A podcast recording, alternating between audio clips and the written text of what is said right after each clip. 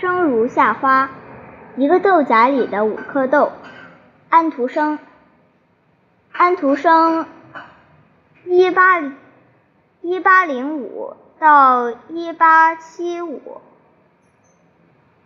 十九世纪丹麦著名童话大师。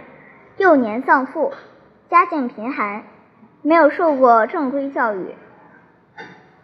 十四岁离家，来到哥本哈根，得人资助，获得学习机会。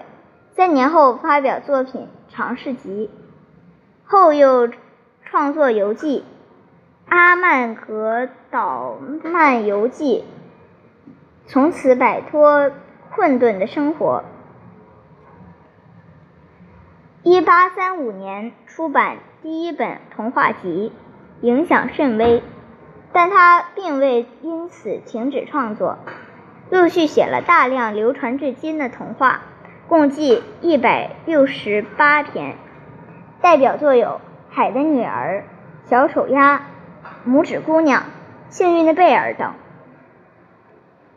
他一生创作了。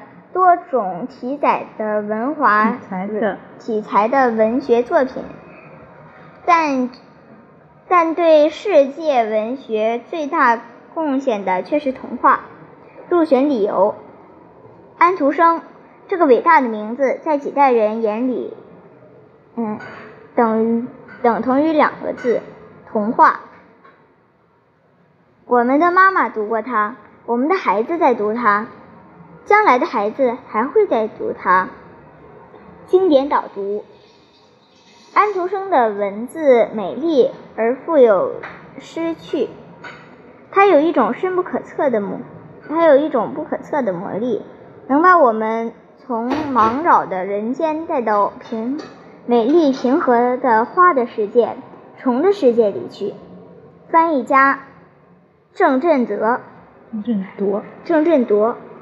安徒生的作品超越了世界，嗯，超越了时间和空间的限制，受到全人类六到六十六岁的读者的喜爱。